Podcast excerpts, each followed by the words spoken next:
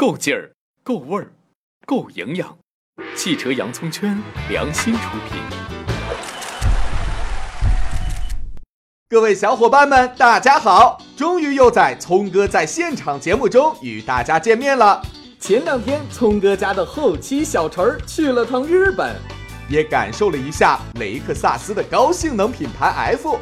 而此行的具体目的地就是日本的富士赛道。好了，搬个板凳，一起走一趟吧。老规矩，还是先发奖品，看仔细哟。本期有奖猜车继续，奖品是聪哥独家定制的磁性手机支架。参与方式看这里喽。先说说富士赛道，为啥叫富士赛道呢？简单来讲，就是因为它在富士山脚下，而这里也是欣赏富士山的绝佳地点。但前提是天气要好。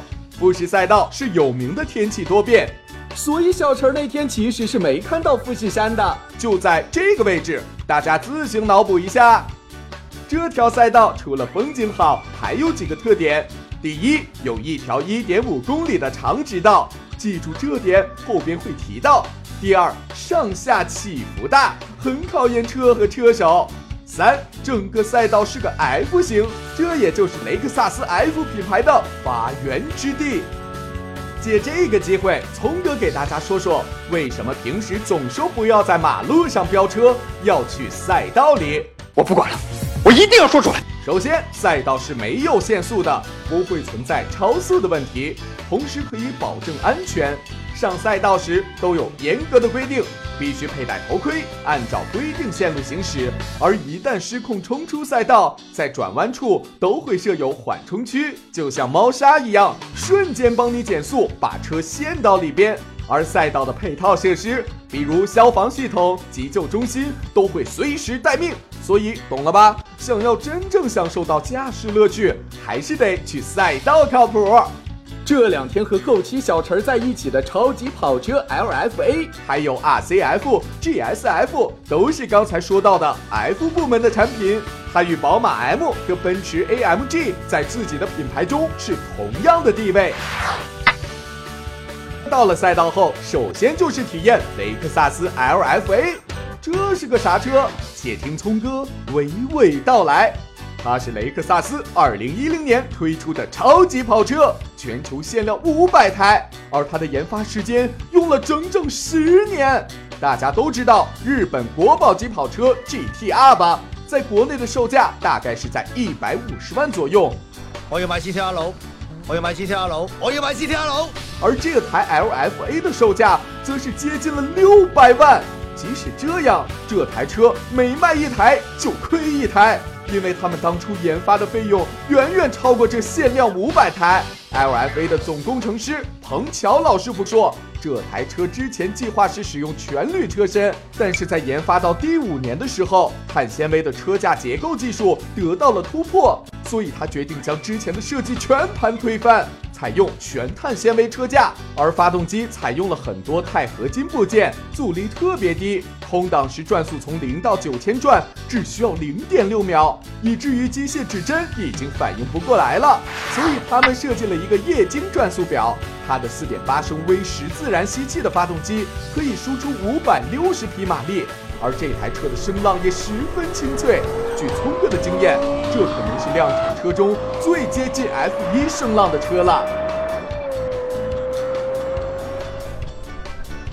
看完车，后期小陈儿也去体验了一把。这台车十分有特点，除了转速攀升很快，车身还非常灵活直接。给他开车的车手是 Super GT 五百的顶级车手，极限的弯道控制，大力的刹车制动，两圈下来，小陈这家伙已经有点晕晕的了。肯定有小伙伴问，为什么不让后期小陈开？要知道小陈也是很有来头的。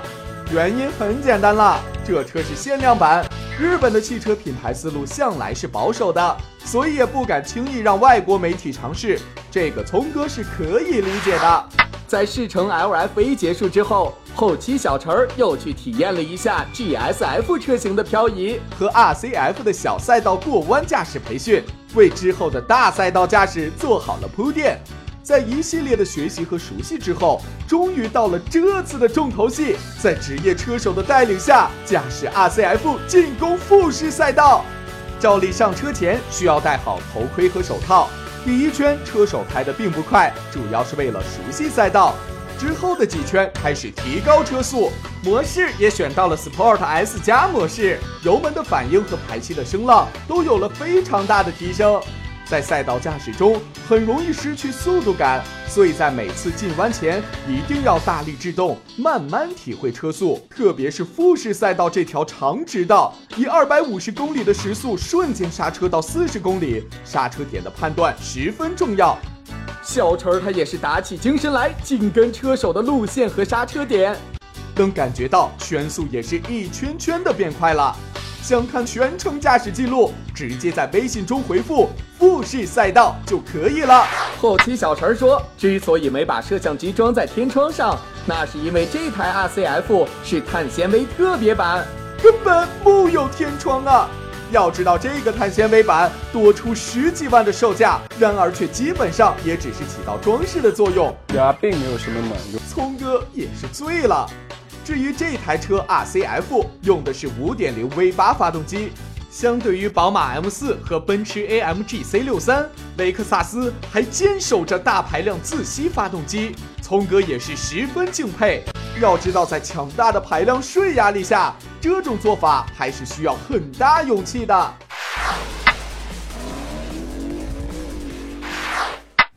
在这次体验活动的最后，还有一个金卡纳的比赛项目。聪哥家的小陈儿也是凭借积攒多年的人品获得了第二名，和陈震同学一起荣获了二等奖，也是十分开心啊！